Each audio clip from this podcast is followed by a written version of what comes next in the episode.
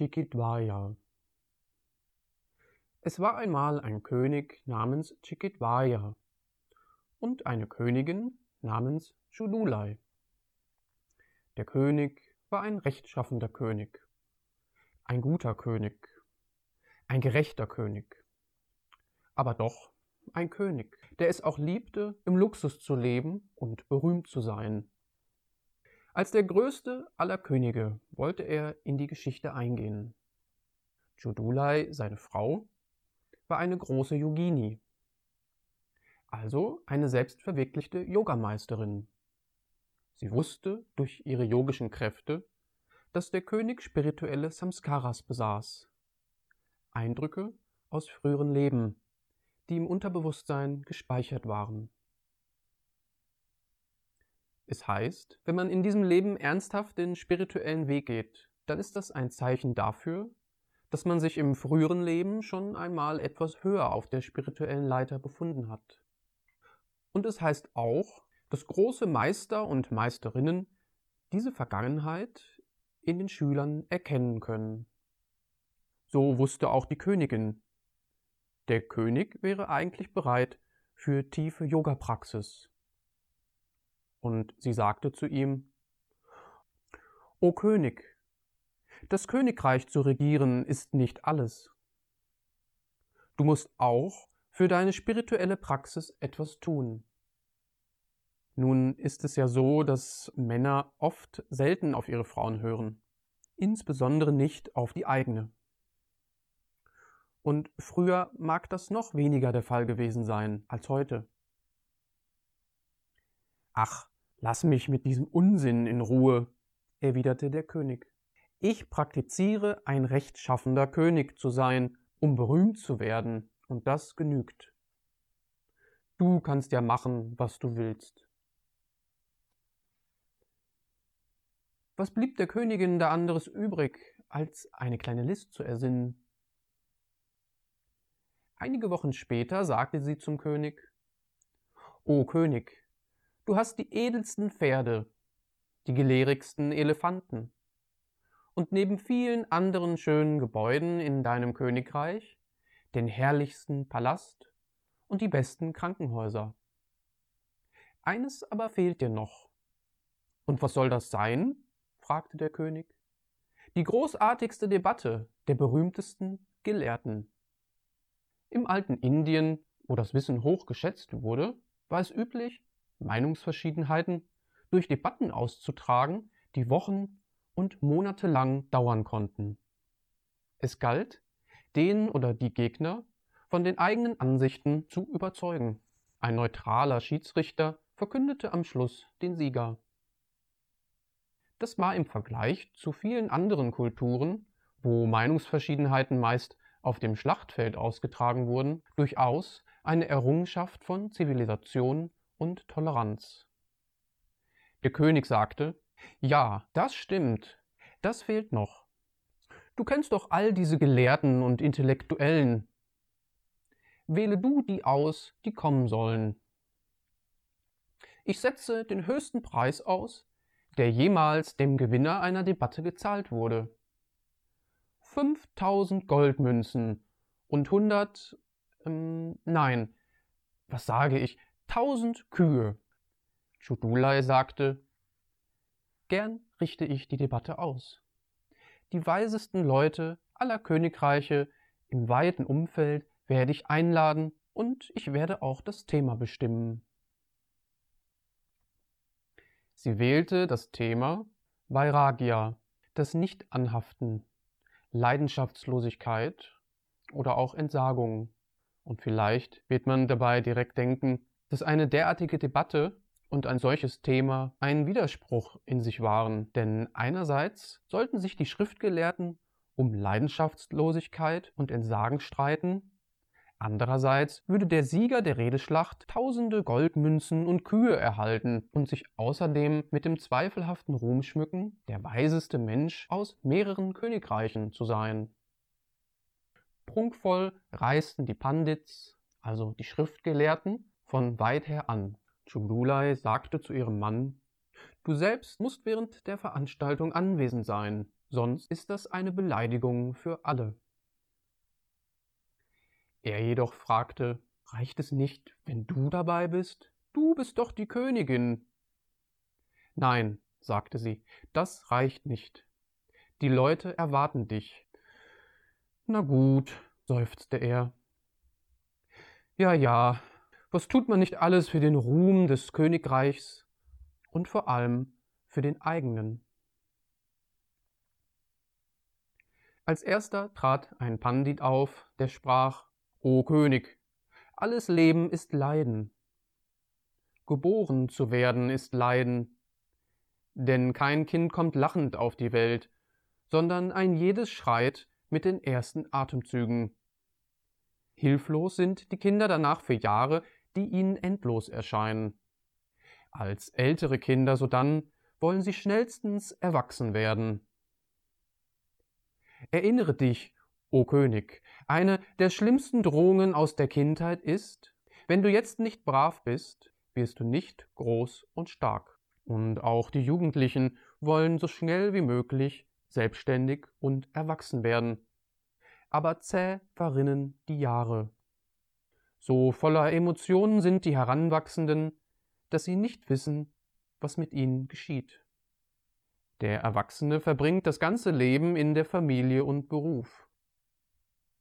Und der alte Mensch schließlich bedauert, dass er in seinem Leben nicht das gemacht hat, was er eigentlich hätte machen sollen oder wollen. Eine Krankheit nach der anderen befällt ihn, und zum Schluss ist er tot. O König, alles Leben ist Leiden. Nach ihm ergriff der nächste Schriftgelehrte das Wort. O König, sagte er, alle Wünsche führen zum Leiden. Es gibt nämlich drei Möglichkeiten. Entweder man will etwas und bekommt es nicht. Die Konsequenz ist Leiden.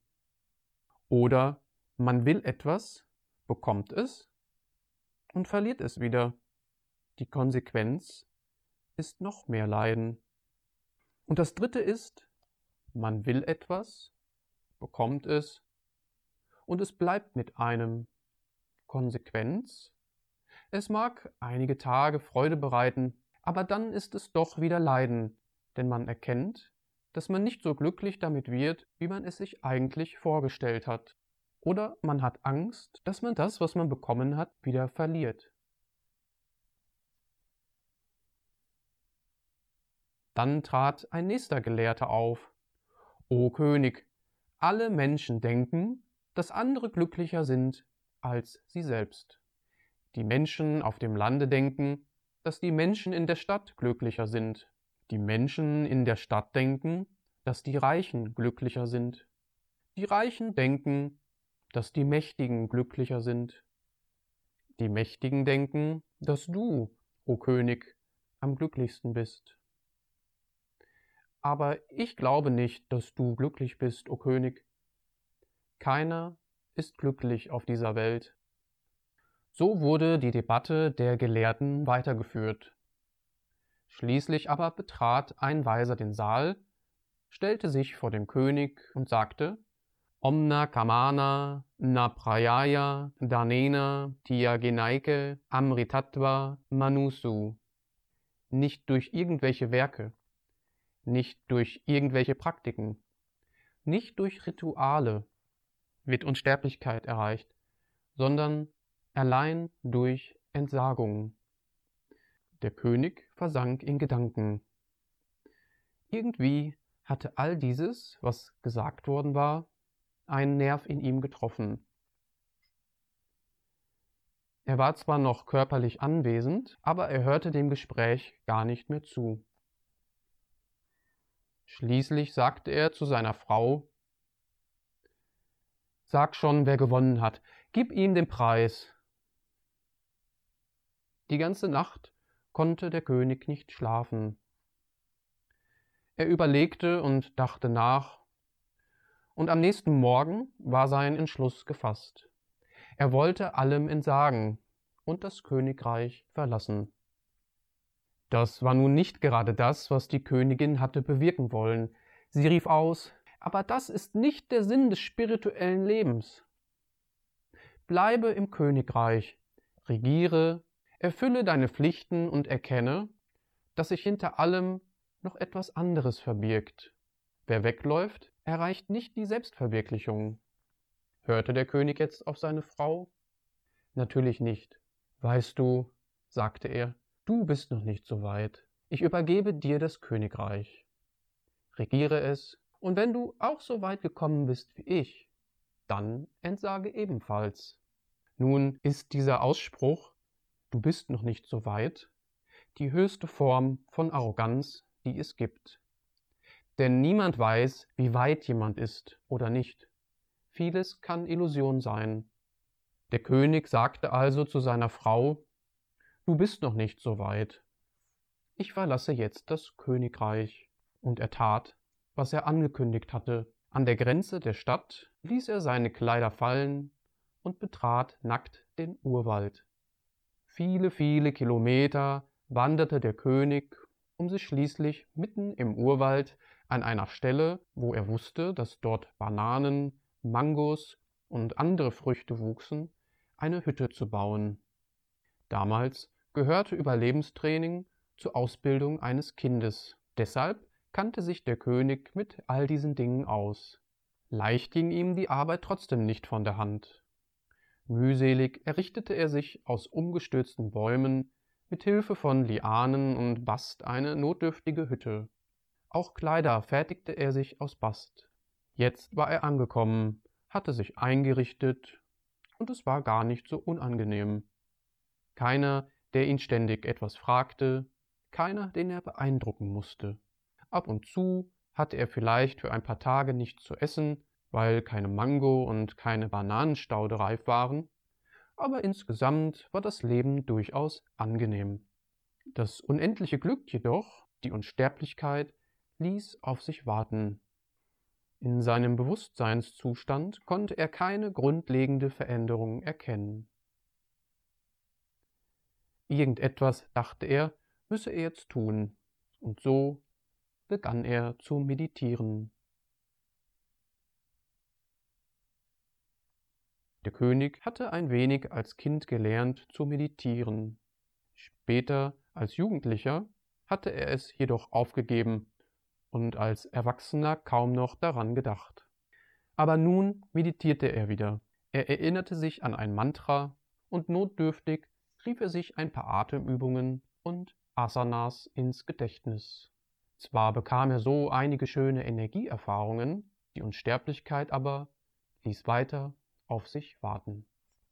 Schließlich begriff er, alleine käme er nicht ans Ziel, sondern er bräuchte einen spirituellen Lehrer, einen Guru. Tief aus dem Innersten betete er. O Gott, ich weiß nicht, was ich machen soll, denn so komme ich auf meinem Weg nicht weiter. Ich brauche einen spirituellen Lehrer. Bitte schicke mir einen Guru. Eine alte Aussage besagt, ist der Schüler bereit, so ist der Lehrer nicht weit. Chudulai mit ihrem geistigen Auge, es heißt, dass große Meister und Meisterinnen große telepathische und sonstige Fähigkeiten haben, und gleich wirst du von noch wunderbareren hören. Chudulai hatte mit ihrem geistigen Auge den Fortschritt ihres Mannes verfolgt. Sie wusste, dass er jetzt bereit war. Aber da sie erfahren hatte, dass er von ihr keine Ratschläge annehmen würde, ersann sie eine weitere List. Zu ihren Ministern sagte sie Bitte stört mich während der nächsten Stunde nicht. Ich werde jetzt meditieren. Unter keinen Umständen dürfte er mich stören. Und so verschloss sie ihre Kammer, ging in tiefe Meditation und verließ mit dem Astralkörper ihren physischen Körper. So reiste sie zum König und manifestierte sich als Swami Kumba in orangenen Gewändern mit einem langen, wallenden, weißen Bart, einen Meter über dem Boden schwebend. Der König betete gerade Bitte, lieber Gott, schicke mir einen Guru, einen Meister. Ich komme alleine nicht weiter. Als er die Augen öffnete, sah er, wie aus 50 Meter Entfernung ein Guru in orangenen Gewändern mit langem weißem Bart und im vollen Lotussitz auf ihn zuschwebte. Zwei Meter vor ihm, immer noch schwebend, hielt der Guru an. Der Guru schaute den König sehr ernst an, hob den Zeigefinger und sagte Omna Kamana Na Prayaya Danena Tia Genaike Amritatva Manusu. Er hatte weder gegrüßt noch sich vorgestellt. Nicht durch irgendwelche Werke, nicht durch irgendwelche Praktiken, nicht durch irgendwelche Rituale wird Unsterblichkeit erreicht, sondern allein durch Entsagung. Der König verneigte sich. Ehrwürdiger Swami, ich habe allem entsagt. Meinem Königreich habe ich entsagt. Nackt habe ich diesen Urwald betreten. Trotzdem merke ich nichts von irgendeiner Unsterblichkeit. Swami Kumba sprach, Deinem Königreich hast du entsagt? Ja, meinem Königreich. Wieso deinem Königreich? Ich habe es geerbt. Du hattest das Königreich geerbt und nanntest es dann dein. Hast du die Bäume in deinem Königreich gepflanzt? Nein. Hast du die Menschen im Königreich geschaffen? Nein. Hast du die Häuser im Königreich gebaut? Nein. Hast du die Felder im Königreich angelegt und bestellt? Nein. Hat sich dein Königreich aufgelöst, nachdem du ihm entsagt hast? Nein. Geht es den Menschen im Königreich sehr viel schlechter, weil du ihm entsagt hast? Vielleicht, aber meine Frau ist klug. Vermutlich nicht. O König, dein Reich hattest du als eine bestimmte Aufgabe geerbt. Nie hat es dir gehört. Nie hattest du die Kontrolle über ein einziges Blatt in ihm. Und was dir nicht gehört hat, dem konntest du auch nicht entsagen. Aber ich habe meinem Palast entsagt. Deinem Palast? Ja, ich habe ihn gebaut. Allein? Nein, natürlich nicht. Ich habe ihn bauen lassen. Aha, bauen lassen. Ja, aber ich habe gesagt, wie groß er sein soll und wie er aussehen soll. O König, woraus ist der Palast gebaut? Aus Marmor, Gold, Diamanten, Edelstein. Und woher stammt der Marmor und das Gold? Aus meinem Königreich.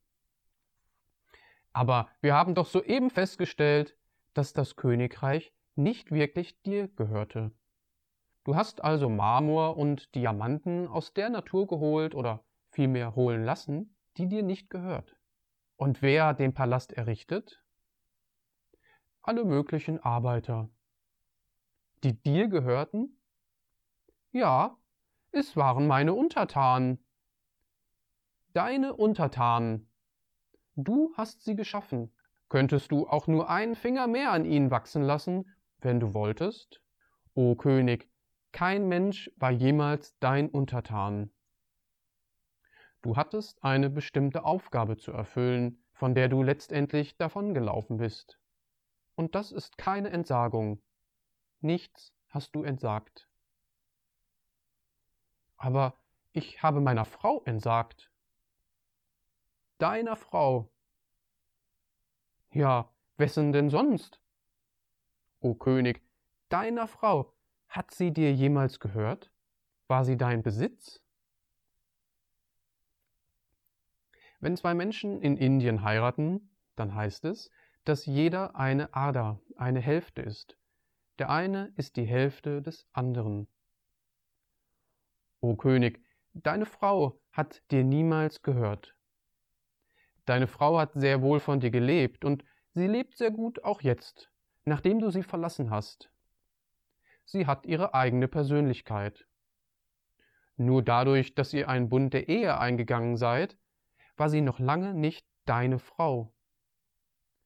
O König, da deine Frau dir nie gehört hat, konntest du ihr auch niemals entsagen. Was oder wem hast du also entsagt?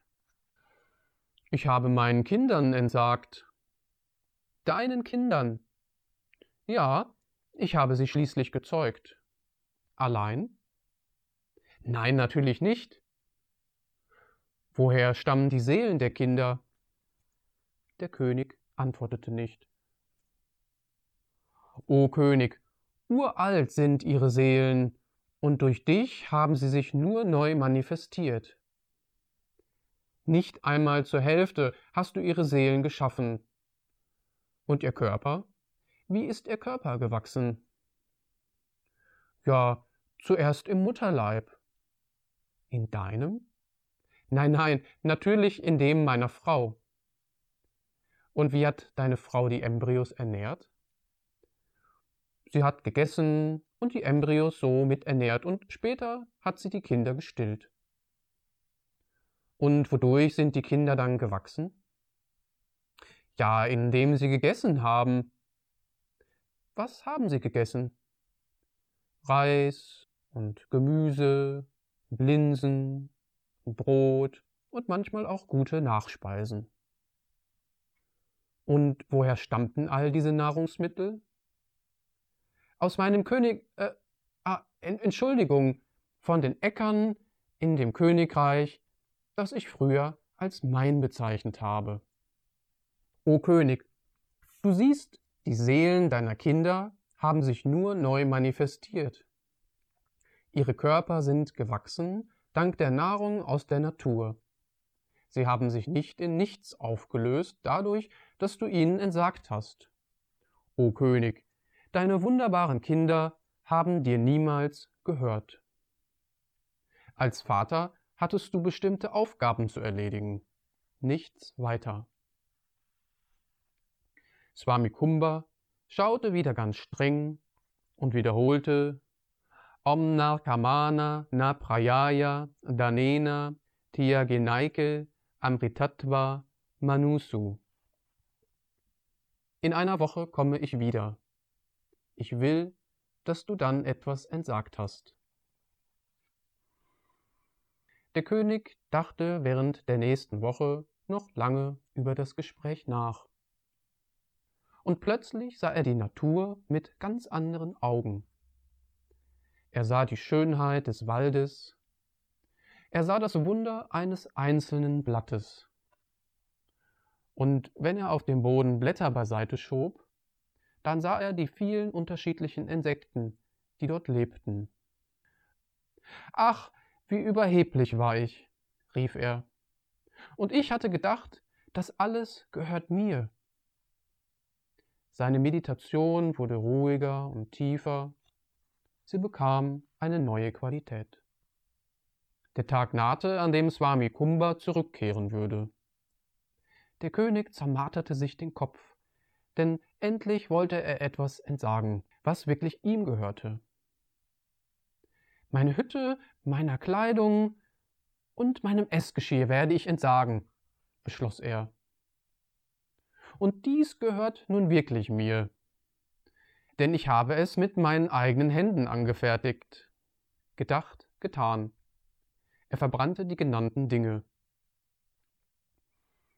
Indessen sagte Chudulai wieder zu ihren Ministern Bitte stört mich nicht während der nächsten Stunde, denn ich werde mich wiederum in eine tiefe Meditation begeben. Sie betrat ihr Zimmer, schloss sich ein ging in tiefe Meditation, verließ mit ihrem Astralkörper den physischen Körper und manifestierte sich als Swami Kumba. Streng schaute er den König in die Augen und sagte Om Narkamana Na Prayaya Danena Tiyagenaike Amritattva Manusu. Was hast du entsagt? Stolz erwiderte der König ich habe meiner Hütte entsagt. Deiner Hütte? Ja, Mit meinen eigenen Händen hatte ich sie gebaut, und nun habe ich sie verbrannt. Ich habe ihr entsagt. Woraus hattest du die Hütte gebaut? Aus Bäumen, die umgestürzt auf dem Boden lagen. Und woher stammten diese Bäume? Hier aus dem Wald. Und dieser Wald hat dir gehört? Nein, erstens habe ich ihm ja schon entsagt, und zweitens hat er mir nie gehört. Der König hatte also bereits etwas gelernt. O König, aus einem Wald, der dir nie gehörte, hattest du also, ohne jemanden zu fragen, Stämme herbeigeholt hattest aus ihnen eine Hütte gebaut, die Hütte dann verbrannt, Kleintiere getötet und die Umgebung verräuchert. Und das nennst du Entsagung? O König, du hast noch immer nicht verstanden. Aber ich habe meinem Essgeschirr entsagt. Deinem Essgeschirr? Ja, ja, ich weiß schon. Und mit meinem Bastrock wird es das gleiche sein. Chikitwaya war niedergeschlagen. Wieder schaute ihn Swami Kumba streng an. Er rezitierte seinen Vers und sagte, In einer Woche kehre ich zurück. Dann will ich, dass du etwas entsagt hast. Obwohl der König ratlos war, schätzte er nun die Natur, in der er lebte, noch höher. Und wenn er sich eine Banane pflückte oder Kräuter sammelte, dann spürte er, eine neue Beziehung zu all den Pflanzen und Dingen um sich herum. Dankbar bereitete er sich abends ein Lager aus trockenen Blättern. Zum Glück war gerade keine Monsunzeit und es regnete kaum. Doch die Frage blieb, wem oder was konnte er entsagen? Was war wirklich sein? Was war wirklich ganz allein sein? Als Swami Kumba eine Woche später erneut herbeischwebte, fand er Chikitwaya nicht an der gewohnten Stelle. Er musste eine zweite geistige Vision einschalten und sah dann, dass Chikitwaya auf einem hohen Felsen stand. Eilends glitt er zu diesem Felsen, hielt über dem Abgrund inne und rief König, o König, was willst du entsagen? Ich will meinem Körper entsagen, und schon lief Chikitwaya los, um sich hinunter in die Schlucht zu stürzen. Aber Swami Kumba war bereits neben ihm, hielt ihn an der Schulter zurück und sagte Moment, deinem Körper willst du entsagen? Ja. Wieso deinem Körper? Ja, wessen denn sonst? Woher stammt dieser Körper? Nun, Mutter und Vater hatten etwas damit zu tun. Und wie ist der Körper dann gewachsen? Na, das hatten wir schon einmal besprochen, als es um meine Kinder ging. Durch alles Mögliche. Getränke, Nahrung. Gut. Und wenn du nun deinem Körper entsagst, was geschieht dann mit ihm? Hm, die Geier und Tiger werden ihn wohl fressen. Könntest du deinen Körper auf ewig erhalten? Nein, natürlich nicht. Wenn du wolltest, könntest du dir eine zweite Nase wachsen lassen? natürlich nicht. Könntest du dir deine Haare plötzlich grün wachsen lassen? Chikitwaya blieb stumm. O König, dieser Körper ist ein großartiges Geschenk von Mutter Natur. Er ist ein großartiges Wunder jeder Atemzug, jeder Blick, jede Wahrnehmung eines Geräusches. Nicht einmal erklären könntest du, wie ein Fingernagel wächst. Du kennst nichts und beherrschst nichts. Du sammelst Früchte und Kräuter aus der Natur, stärkst auf diese Weise deinen Körper, nennst diesen Körper dann dein, und jetzt willst du dieses großartige Geschenk zerstören? Das nennst du Entsagung? O König, Nichts hast du verstanden. In einer Woche kehre ich zurück. Den Zustand des Königs kann sich wohl jeder vorstellen. Und doch hatte Chikitwaya auch wieder etwas gelernt. Tatsächlich, jeder Atemzug, jeder Schritt, Jede Pore seiner Haut, jedes Haar war ein Wunder. Nur das Entsagen bereitete ihm Kopfzerbrechen. Denke ich falsch? Und dann dachte er, ich werde meinen Gedanken entsagen. Wie gewohnt erschien Swami Kumba eine Woche später. Was, o König, willst du entsagen? Ich will meinen Gedanken entsagen. Deinen Gedanken? Ah, deinen Gedanken. Du hast also deine Gedanken im Zaum? Du kannst sie vollständig steuern, beherrschen? Nun, wer kann seine Gedanken schon vollständig beherrschen? Es heißt zwar, Yogis könnten das, aber wenn, dann höchstens während der Meditation. Niemand kann seine Gedanken ständig steuern. Man stelle sich vor, jeden einzelnen Gedanken müsste man hervorrufen oder nicht hervorrufen. Swami Kumba sagte, O König, zeitweise wirst du deine Gedanken vielleicht zur Ruhe bringen, doch nicht für längere Zeit. Deine Gedanken kommen und gehen, Du kannst ihnen nicht entsagen. Überlege aber, was ist die Ursache der Gedanken? In einer Woche werde ich wieder erscheinen. Während der König in der folgenden Woche meditierte, beobachtete er das Spiel seiner Gedanken und musste zuweilen lächeln. Was für eigenartige Bilder, Erinnerungen, Pläne und Wünsche tauchten da auf. Er erkannte, dass seine Wünsche die Ursache seiner Gedanken waren. Und so sagte er zu Swami Kumba, als dieser wieder nach einer weiteren Woche erschien, Vielleicht, o oh Herr, sollte ich meinen Wünschen entsagen. Swami Kumba erwiderte, O König, auch deine Wünsche sind nicht wirklich dein. Weder hast du sie willkürlich geschaffen, noch kannst du sie willkürlich ändern. O König, auch diese Wünsche sind einfach nur da. In einer Woche werde ich dich erneut besuchen. Der König meditierte während der nächsten Woche darüber und erkannte, wie die Wünsche in seine Gedanken hineingelangten. Tatsächlich stiegen oft die verschiedensten Wünsche in ihm auf. Mal nach einer guten Mango, mal nach einer reifen Banane, und dann dachte er an seine Frau, an seinen Schimmelhengst, auf dem er früher so gern geritten war, oder an seine Elefanten. Er stellte fest, die Wünsche tauchten zwar auf, aber sie gehörten ihm nicht. Er konnte ihnen auch nicht einfach so entsagen. Erfreut beobachtete er allerdings, dass sie, wenn er sich nicht mit ihnen identifizierte, schwächer wurden. Und dann entdeckte er, dass es etwas gab, was die Wünsche zusammenhielt.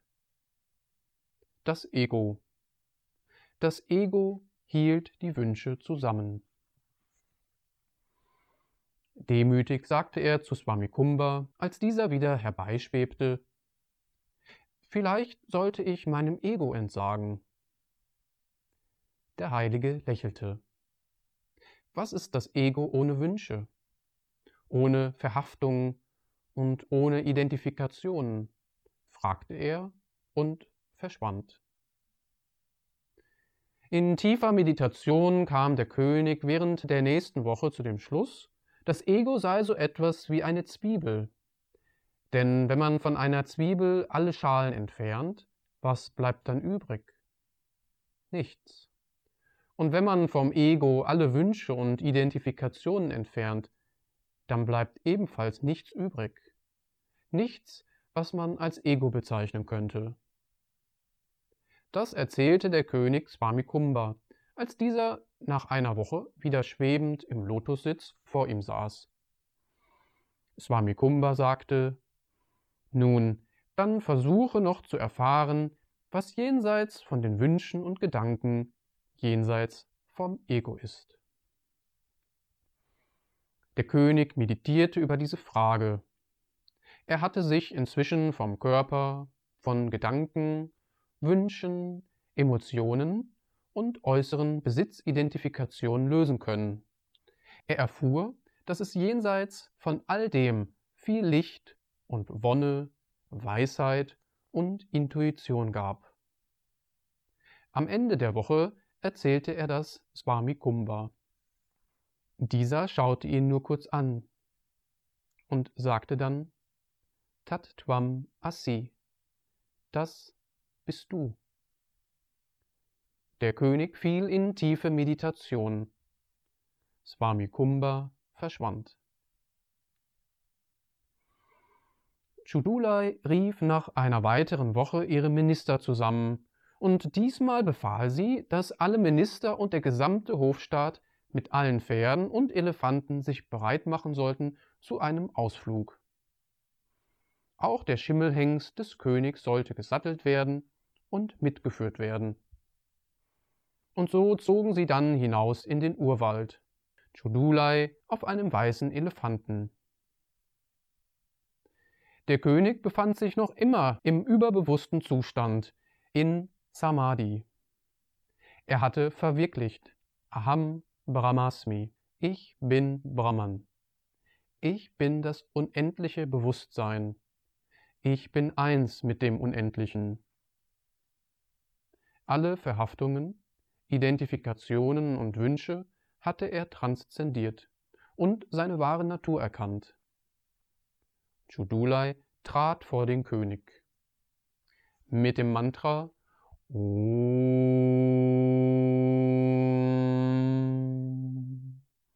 holte sie ihn aus der tiefen Meditation in das Normalbewusstsein zurück. Der König erkannte, dass er selbst verwirklicht war und dass Chudulai vorher als Swamikumba sein Meister gewesen war. Er verneigte sich vor ihr und sagte O Liebling, danke, dass du mich auf meinem Weg begleitet und mich belehrt hast. Nun habe ich die Unsterblichkeit erreicht. Nichts mehr gibt es zu tun. Lächelnd erwiderte Chudulai, Mein Lieber, wieder irrst du dich. Dein Karma ist noch nicht zu Ende. Kehre zurück. Zusammen wollen wir das Königreich regieren und uns um unsere Kinder kümmern. Diese Aufgabe können wir uns nun in dem vollen Bewusstsein stellen, dass unsere wahre Natur, Brahman, das Absolute ist, dass die Natur hinter allem Brahman ist, dass die ganze Welt eine Manifestation Brahmans, des Göttlichen ist. Der König nickte. Dann fragte er, was war eigentlich zu entsagen? Die Königin lächelte nur.